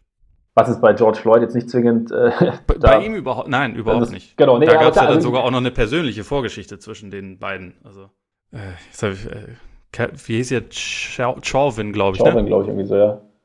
Und, und Floyd hatten bis letztes Jahr, ich glaube, bis November, Dezember für die für das gleiche Restaurant irgendwie in der, ähm, in der Security gearbeitet. Also die kannten sich quasi. Das, das ah, war dann nochmal irgendwie, okay. hatte noch mal, aber ich will jetzt auch keine, keine, kein gefährliches Halbwissen in die Gegend setzen, ja. aber es ist auf jeden Fall so, dass das keine, keine Leute waren, die sie noch nie begegnet waren. Ah, krass, okay, das wusste ich gar nicht. Wusste ich gar nicht aber, ja, aber es ist trotzdem, also es ist, es besteht sehr, sehr viel Handlungsbedarf. Und ja. ich hoffe, dass sich jetzt wirklich was ändert. Und wie gesagt, das es ja, wie gesagt, also ich glaube, ich finde es dadurch, also allein, dass die NFL, also dass sich die Spieler klar positionieren und die Liga natürlich dann auch reagieren muss. Ich habe es heute auch gesehen, dass äh, in dem Moment, in dem Patrick Mahomes auch in diesem Video aufge aufgetreten ist, dass die Spieler aufgenommen haben, das Black Lives Matter Video, dass die Liga dann relativ schnell reagieren musste, natürlich, weil so als ähm, quasi mit das Gesicht der Liga, aber ich meine, wie gesagt, Kaepernick ist noch nicht so lange her. Und da hat sich keiner gesagt. Das ist überhaupt nicht lange her, ja es ist halt jetzt die Frage, ob sie, wie weit es dann, wie weit sich dann auswirkt, wenn es dann wirklich losgeht. Also ob es, ob es nachhaltig ist. Das hoffe ich halt schon, dass es nachhaltig ist. Ja, auf jeden Fall. Und ich meine, es, es wäre halt äh, auch in dieser Lage ganz, äh, ganz gut, wenn da an der Spitze jemand wäre, der ein Interesse daran hätte, wenigstens so ein bisschen ja. auf die Leute zuzugehen und nicht, ich habe meine Basis und mit der gehe ich jetzt noch stärker gegen die andere Basis, weil, oder also gegen alle anderen, weil solange ich diese Basis habe, fühle ich mich äh, sicher und glaube, dass ich wiedergewählt werde. Also es geht ja leider wirklich da zu 0% darum, den Leuten zuzuhören und irgendwie ja. sich damit auseinanderzusetzen, was wollen die eigentlich, sondern es ist eigentlich einfach eine, ja, eine Abgrenzung die ganze Zeit. Und das, deswegen kann ich mir halt eigentlich auch gut vorstellen, dass es halt noch eine ganze Weile so weitergehen wird, weil halt einfach da, wenn von oberster Stufe quasi kein Interesse daran ist, die Situation irgendwie zu lösen oder zu befrieden, ja. dann wird halt diese Grundlage auch einfach noch lange bestehen. Also ja, das macht es halt alles, finde ich, irgendwie nochmal noch mal eine Ecke frustrierender. Das stimmt. Naja, warten wir ab und. Ja, letztendlich. Äh, ich, also ich glaube, darauf läuft es hinaus. Man, man, man kann halt nur abwarten, wie sich das Ganze entwickelt. Man kann selber versuchen, seinen Teil zu leisten und ja, dann genau. ja, zuhören. Genau, ja. Und wie gesagt, auch wirklich, glaube ich, denen halt jetzt eine Plattform, also die, die Bühne bieten, also zum Beispiel auch in Talkshows und so. Also die, die öffentliche Wahrnehmung viel mehr reinlassen und nicht, nicht über das Thema reden, sondern die, diejenigen zu Wort kommen lassen, die damit konfrontiert sind. Ja. Jetzt bin ich übrigens auf deinen Übergang gespannt. Es gibt, kein, es gibt keine. Relativ unmöglich. ich hätte gesagt, und damit nach New York. Zu den Knicks. Ja, über New York kann man auch echt aus einer ganz anderen äh, Perspektive ja, sprechen. deswegen, deswegen habe ich dann auch die Knicks hinten dran gefügt, weil, ja, genau. Äh, Tom Thibodeau. Scheinbar, ja. scheinbar der Heavy Favorite auf den Head Coaching Job bei den Knicks, auch wenn äh, angeblich ja noch andere Franchises eventuell Interesse haben können denn, wie die Rockets zum Beispiel. Ich habe auch die von den Sixers habe ich auch gelesen tatsächlich. So als Ding, aber dass sie halt, dass deren Saison noch länger dauert und damit halt die Knicks schneller handeln könnten. Und ja. Er ist nicht der einzige Kandidat anscheinend. Äh, Mike Miller, der jetzige Interim-Coach, übrigens nicht der Mike Miller, muss ich auch erstmal, ich, muss tatsächlich erstmal googeln, der mit LeBron die Meisterschaft gewonnen hat. War anderer Mike Miller, ja. Sieht auch, sieht, auch, wirklich ein bisschen anders aus. Minimal, minimal. Genau, äh, Kenny Atkinson anscheinend natürlich auch noch ein Kandidat. Aber Thibodeau, ähm, wie, ich meine, jetzt mittlerweile Tom Thibodeau ist ja auch sowas geworden, wenn der irgendwo im, im, im Gespräch ist, schluckt man irgendwie erstmal und denkt okay. Wie schätzt du jetzt, wie würdest du so Thibodeau jetzt bei den Knicks einschätzen, auch mit Blick auf die Situation der Knicks? Also, in der man ja irgendwas entwickeln möchte, sollte, müsste. Ja, also das, das ist halt so ein bisschen die Frage, weil Thibodeau ist einerseits jemand, der halt über Team USA, glaube ich, einen ziemlich hohen Respekt tatsächlich genießt bei etablierten Spielern in der Liga. Mhm. Also äh, bei vielen Stars, also Jimmy Butler, auch wenn das in Minnesota etwas anders lief, schwärmt immer noch von ihm beispielsweise. Und ja. äh, ich glaube, viele andere, die so Olympia mit Team USA gespielt haben, wo er dann als Assistant Coach dabei war, sind überzeugt davon. Der versteht defensiv voll, was er da tut. Also der, der hat da immer noch einen guten Ruf. Also und er war ja auch bei den Bulls ein guter Coach. Also war ja, ja auch ein erfolgreicher Coach. Das muss man ja wirklich sagen. Ähm, ich glaube, wenn die Knicks, was ja immer so ein bisschen bei ihnen mitschwingt, denken, sie kriegen 2021 eine Chance auf quasi alle Free Agents, aber vor allem auf die guten. So ja. zum Beispiel, zum Beispiel ist da dieser Janis Free Agent und mhm. was weiß ich. Und also das ist ja die Kategorie, in der die Knicks immer träumen. Also egal wie unrealistisch das äh, sein mag oder meistens ist, das ist immer der Gedanke, den die haben.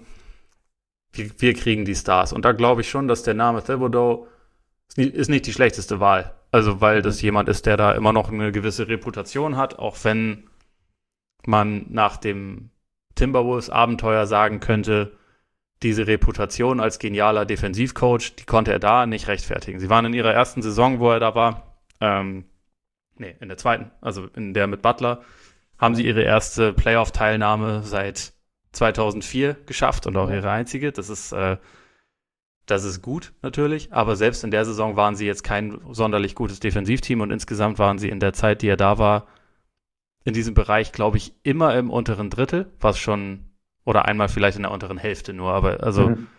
so immer eher, genau, immer eher schlecht unterwegs. Und also den Ruf, ein kreativer Offensivcoach zu sein, hatte er noch nie. Das hat man bei den Timberwolves meiner Meinung nach auch ganz gut gesehen, wo mhm. sie halt ähm, ja diese diese Fähigkeiten von Towns so semi konsequent umgesetzt, äh, eingesetzt haben und so. Es hat dann trotzdem eine Zeit lang ganz gut funktioniert, aber es war jetzt gemäß der Mittel nicht unbedingt überragend.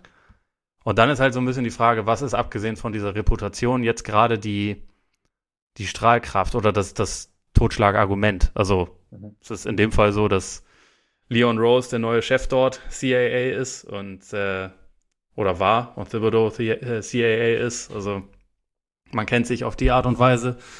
Das ist, das ist, glaube ich, eine relativ wichtige Verbindung. Aber gerade wenn man halt schaut, wie er zuletzt mit jungen Spielern klarkam und wenn man halt schaut auf das, was die Knicks jetzt gerade haben, dann wäre eigentlich ja jemand, der in der Lage ist, was so ein bisschen von Grund auf aufzubauen. Ja. Vielleicht die sinnvollere Alternative. Und da weiß ich halt bei Thibodeau einfach nicht, ob er dazu in der Lage ist, weil er hat es nicht, also er hat es bisher nicht zeigen können und er ist jetzt auch nicht mehr der Allerjüngste. Also ich weiß nicht, ob jetzt dann auf einmal der Punkt kommt, wo er irgendwie zum, zum Teenie-Flüsterer wird und sagt, hier, äh, jetzt habe ich, jetzt ist mein Fokus ein ganz anderer. Kann ich mir halt schwer vorstellen. Aber, also, weiß nicht, vielleicht sehe ich ihn da dann auch ein Stück weit zu kritisch. Ich weiß nicht, wie siehst du das denn? Ich finde es ganz interessant, wie sich die Wahrnehmung also halt durch Minnesota einfach gedreht hat. Also weil er, also im Endeffekt kennen wir jetzt Tom Thibodeau von zwei Headcoaching-Stationen und als er in Chicago gegangen ist, war man sich schon, haben, habe ich auch damals gesagt, also vielleicht war, also kommt das Team mit ihm einfach nicht mehr weiter, aber damals war ja, war man sich ja einig, hervorragender Coach und irgendwie Differenz mit Front Office hat sich dann irgendwie vielleicht auch ein bisschen abgenutzt, alles irgendwie so und hat er weiterhin einen guten Namen gehabt. Und Minnesota, ja, war dann halt schwierig, was vielleicht für mich in Minnesota auch noch irgendwo eine Rolle gespielt haben könnte, ist halt, dass er diese Doppelfunktion hatte, ja. also als ähm, Entscheider sozusagen und als Head Coach, was einfach hört man ja immer wieder, einfach wahnsinnig schwierig sein muss und wahrscheinlich dann auch wahnsinnig schwierig ist, einfach weil du, ja, weil es einfach zwei Fulltime-Jobs sind im Endeffekt, die du auf ja. eine Position dann oder in einem Handelnden dann, dann vereinst. Und da fehlt dann vielleicht an entscheidenden Stellen dann auf beiden Seiten dann irgendwo vielleicht ein bisschen der Fokus. Vielleicht hat es auch einfach mit den Spielern nicht so funktioniert. Ich meine, wie gesagt, das ist halt jetzt eine Station, bei der es nicht so funktioniert hat. Dann, ich meine, du hast die, äh, die Defense-Sache, bin ich auch, ich habe auch gehört, dass das, oder auch ein paar Mal gelesen, dass halt die diverse Teams so ein bisschen dann auch die, seine Art zu verteidigen, also dieses Eis, ganz gut mittlerweile damit ganz gut äh, zurechtkommen, weil es ja dann irgendwann ja. auch so ein bisschen Mode geworden ist in der Liga. Er hat die Liga damals damit ähm, revolutioniert. Ja. Also muss man auch dazu sagen, er war ja vorher Assistant Coach bei den Celtics. Genau, ja. Und das war also so sein Gesamtimpact mäßig was die Entwicklung in der Liga angeht, war das die wichtigste Zeit, weil er einfach ähm, diese, diese Architektur der, der Celtics Defense im Meisterjahr 2008 und darüber hinaus, bis, ist er 2010 zu den Bulls oder 2011 oder wann war es? Irgendwas, irgendwas in der Größenordnung. Aber bis dahin war er halt der wichtigste Assistant von Doc Rivers und hat halt die Defense in der Liga wirklich revolutioniert. Aber ja. das ist halt auch so ein bisschen ein Punkt. Das hat er dann halt zehn Jahre oder acht Jahre später bei den Wolves immer noch versucht, halt im Prinzip ziemlich ähnlich umsetzen zu lassen. Und da hatte sich die Liga halt einfach langsam darauf eingestellt. Und das ist halt die ja. Frage, inwieweit das dann, wenn man auf diesem Konzept verharren will, auch vielleicht teilweise unabhängig davon, welches Personal du hast, weil Towns war nicht der richtige Spieler für diese Eis-Strategie. Äh, ich glaube, das war Joachim erkennbar. Einfach. Bitte? Kein Joachim.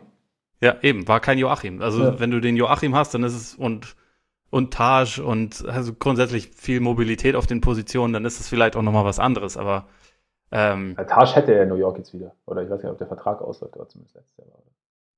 Stimmt, der wäre sogar noch da. Der ja. hat ja, weiß nicht, ob der so einen 1 plus 1 Vertrag ja, oder 2 plus 1 hatte. Eins von beiden ist es, glaube ich, aber egal. Äh, ja. Auf jeden Fall, ich meine, da ist so sein, einer seiner wichtigsten Spieler, Julius Randall. Versuch mal mit dem Eis zu spielen und damit super erfolgreich zu sein. Also das kann man sich ja, glaube ich, auch in die Haare schmieren. Und da ist halt die Frage, inwieweit er auch bereit ist, das quasi ein bisschen auf die heutere Zeit zu adaptieren, ob ja. er dazu in der Lage ist oder ob er halt bei seinem alten Stiefel bleiben will, weil dann ist er, glaube ich, halt einfach zumindest für das, was die Knicks jetzt haben, aber vermutlich auch für das, was sich über die nächsten Jahre dort entwickeln wird, wahrscheinlich nicht unbedingt der richtige Mann. Mhm. Und man könnte auch sagen, dass das, was Mike Miller in der Zeit, seitdem er da übernommen hat, gemacht hat, sich nicht unbedingt schlecht anschickte und also, mhm. dass man dem vielleicht auch die Chance geben kann, weil bei Thibodeau weißt du ungefähr, was du bekommst. Bei ihm weiß man es halt noch nicht und ja. vielleicht, also Nate Duncan formuliert es quasi immer so, vielleicht, also die, die Unbekannte in dem Fall hat die größere Chance, eine überragende Lösung zu sein, als jemand, bei dem man weiß, dass er wahrscheinlich eine solide oder gute mhm. oder okaye Lösung ist. Mhm, mhm. Und also so kann man da natürlich auch rangehen, aber die Knicks haben halt auch gerne große Namen, ne? Also ja. Das ist, glaube ich, auch, also das Reputationsding ist, glaube ich, auch so ein Faktor, der vielleicht ein bisschen gegen Kenny Atkinson sprechen würde, den ich eigentlich für das Team ähm, für eine ganz gute Idee halten würde. Aber wenn sie so den Eindruck vermitteln, wir nehmen jetzt die Ausschussware von Brooklyn, ich kann mir halt vorstellen, dass das bei denen schon ein Faktor ist, worauf die keinen Bock ja, haben. Ja, klar, das, das kann natürlich, das kann natürlich sein, dass dann so ähm, ja, dass man, dass man den Weg nicht gehen will. Ich meine, bei Thibodeau, er hat ja jetzt schon gesagt, also er hat gewisse äh, Rückschlüsse für sich gezogen, hat sich da auch so ein bisschen, möchte sich da auch ein bisschen anpassen, habe ich irgendwo gelesen. Von daher, klar wissen wir nicht, kann er ganz aus seiner Haut, weiß ich nicht, aber äh, eine der größten Qualitäten der Spezies Mensch ist ja die Lernfähigkeit. Das, das sagst äh, du. so grund, grundsätzlich zumindest. Und von daher, vielleicht, weiß ich nicht, vielleicht hat er tatsächlich, ich meine, wir, wir, haben jetzt im Endeffekt steht es 1-1. In Chicago lief es eigentlich ziemlich gut. Da hat er auch irgendwie was aufgebaut. Klar, da, bestand vorher schon eine Basis. Also das, das junge Team war ja auch äh, war vorher schon in den Playoffs. Hat, hatte ein überragendes Front Office. Hatte ein sensationelles Front Office, absolut. Nein, aber hat, äh, da hat, er hat da sozusagen dann den, den nächsten Schritt eingeleitet. Minnesota lief jetzt nicht so. Ich bin, wie gesagt, ich, ich wüsste jetzt auch nicht direkt so, gerade nach Minnesota, wie, wie gut es jetzt zu einem jungen Team passt, das auch halt noch gewisse äh, Grenzen hat. Gut, was bei jungen Teams auch normal ist, ähm, aber wie es entwicklungsmäßig aussieht, aber vielleicht, ich meine, wir, das sind ja alles Dinge, die wir sehen, ne? Also, also und, oder, und vielleicht sieht er dann, also die, Chance besteht schon, dass er das auch sieht, wenn wir das sehen, ne? Und ja, ja, dass er dann dass er dann daraus, äh, ja, dass er zum Beispiel sagt, dass er sein, sein Defensivkonzept vielleicht irgendwie anpasst. Also ich meine, er galt ja auch schon als einer, der ja im Endeffekt permanent irgendwie am Arbeiten, am Feilen ist und so. Und vielleicht hat er die Zeit auch genutzt, um da irgendwie was da sich was Neues einfallen zu lassen. Vielleicht auch nicht, keine Ahnung. Aber es ist, ich meine, du hast natürlich recht, mit Mike Miller hast du irgendwie, der hat es tatsächlich, ich würde jetzt lügen, wenn ich, wenn ich sagen würde, ich hätte die Knicks intensiv verfolgt bis zur Pause. Ähm, aber was ich gehört habe, lief es deutlich besser. Aber ich denke schon, dass ein Thibodeau eigentlich schon nochmal irgendwo eine Chance verdient hätte in der Liga. Ich weiß nicht, ob New York ja, ja, der, der dankbarste Ort ist, um's, um das zu tun. Das wäre auch noch so ein Punkt, der dazu kommt. Ich weiß nicht, Und ich weiß halt nicht, ob er vielleicht eher für ein Veteranenteam ist, aber ja. gut, ne, also. Genau. Also. Und vielleicht denken sie ja, dass sie in einem Jahr wieder ein Veteranenteam haben, gespickt mit Superstars. Wobei ich mir zum Beispiel bei Kollegen Janis nicht vorstellen kann, dass er da mega Bock hat, drauf sich das anzutun. Alles. Ich kann es also, auch nicht vorstellen. Das, er, also er bei allen, also jedes Team möchte ihn ja gerne haben. Und es gibt ja. vielleicht zwei, drei, die ihm was pitchen können, aber ich tendiere auch dazu, dass er in Milwaukee bleiben wird. Also, ja, irgendwie, irgendwie, schon. Irgendwie schon. Also weil so richtig die Totschlagargumente, so vielleicht noch Miami, weil Miami halt einfach ziemlich nice ist. Also ja. auch zum Wohnen ziemlich nice ist, vielleicht. Aber also bei Golden State funktioniert die Mathematik eigentlich überhaupt nicht. Und ja. ähm, naja, wir müssen aber eh schauen, wie sich halt der äh, Salary Cap verändern Eben, wird und wie genau. überhaupt die Lage sind. Also momentan lässt sich ja gar nicht sagen, wer dann wirklich die, die finanziellen Mittel hat und ja. wer nicht. Ja, genau, da muss man erstmal abwarten, genau. Aber jetzt, ja, Thibodeau, ja, irgendwo natürlich wäre es interessant. Er, ich fände es auf jeden Fall schön, wenn er in der Bubble dabei wäre, einfach weil man ihn dann noch besser hören oh, ja. könnte als sonst. Oh, ja. Das wäre schon cool. Aber ja, ich, ich würde mich auch an sich freuen, wenn er nochmal eine Chance bekommt. Ich glaube, es ist auch gut, wenn er nicht äh, nicht halt diese Doppelfunktion hat, sondern sich einfach ja. aufs Coachen konzentrieren kann. Ob das dann, ob die Knicks ihm einen Gefallen tun, äh, also ob das für ihn das Richtige wäre, dorthin zu gehen, bezweifle ich ehrlich gesagt, aber mhm. mal schauen. Also wenn, dann, dann ist er da. Und also was sie zumindest immer machen, ist, dass sie ihre Coaches ziemlich gut bezahlen und dann irgendwann auszahlen, nachdem ja. sie sie entlassen haben. Und also das ist ihm dann vielleicht zu wünschen, weil da ist wenigstens die Gage gut. Das stimmt, das stimmt. Andererseits natürlich, wenn es jetzt schief geht, dann, dann wäre es 1-2 dann, und dann hätten, wären die letzten beiden Erfahrungen nicht so gut gewesen. Dann, das wird dann wieder eventuell die, die Chance verringern, dass es irgendwo nochmal wird. Also man weiß ja nicht, wie er plant, aber ich habe ihn in Chicago schon echt für einen sehr guten Coach gehalten mit seiner Sturheit. Die hat mich dann teilweise ein bisschen, bisschen zur Ver Verzweiflung getrieben. Wenn er die ein bisschen ablegt, also gerade auch was, was die Spielzeit seiner besten Spieler angeht, wenn er da irgendwie so ein bisschen, bisschen Anpassungen vornimmt, wer weiß, was dann, was dann irgendwie möglich ist. Auch dann halt mit Blick natürlich auf sein Coaching-Staff. Also wer, wer wird dann Offensivcoach, weil das war jetzt in Chicago auch nicht immer wahnsinnig, wahnsinnig ausgefeilt. Aber ja, keine Ahnung. Ich, aber du hast recht, wahrscheinlich wäre es für ihn cooler, wenn es ein anderes Team wäre als die Knicks. Wir werden, wir werden sehen. Wir werden irgendwann. Sehen. Genau. Also ich bin mir auf jeden Fall eigentlich relativ sicher, dass wir ihn nochmal in der Liga sehen. Ich denke Und auch. Ich denke auch. Also wie du sagst, da er dafür seine Reputation hat, wahrscheinlich läuft es eh darüber, äh, läuft eh darauf hinaus, dass er Knicks Coach wird und dann ja. Dann viel Erfolg. Ja, genau, genau. Schauen wir mal, was passiert. Gut, damit haben wir unsere persönliche Comeback-Folge eigentlich abgehakt, ne? Ja, ich habe oh. dich vermisst. Ich dich auch, Ole. Waren, ich sag's ganz ehrlich. Ja. Es ist ein ergreifender Moment, ja. Ja. Können, die, wir, können die Taschen, wir können jetzt alle gemeinsam die Taschentücher rausholen, unsere Tränen trocknen. Wir können übrigens auch noch einen kurzen Shoutout loswerden, fällt mir gerade ein, an äh, Nakur91, der uns irgendwie bei, bei 2K einen geilen Court gemalt hat und Trikots designt Absolut. hat. Ziemlich geile Aktion. Absolut. Ich möchte auf, auf diesem gottverdammten Court spielen, eines ja. Tages. Wenn ich, mal, wenn ich mal einen Garten habe, lege ich mir den auch genauso hinten rein dann, in den Garten. Ja, ich glaube auch. Ziemlich geil. Vielen Dank auf jeden Fall. Coole Aktion. Ähm, genau, euch auch vielen Dank fürs Zuhören. Schön, dass ihr dabei wart, dass ihr uns wieder zugehört habt. Ihr könnt natürlich äh, hier noch ein bisschen Service am Ende. Könnt uns natürlich auch gerne abonnieren, auf, sowohl auf Apple Podcasts als auch auf Spotify. Ihr könnt uns auf Apple Podcasts. Sogar auch bei dieser übrigens. Ah ja, stimmt, dieser. Ja. Ja, kannst mal sehen. Wir expandieren. Ja. Der nächste Stop ist die ganze Welt. Und genau, bei Apple Podcasts könnt ihr natürlich, uns natürlich auch gerne Rezensionen hinter, äh, hinterhalten. Hinterlassen, sagt man auch.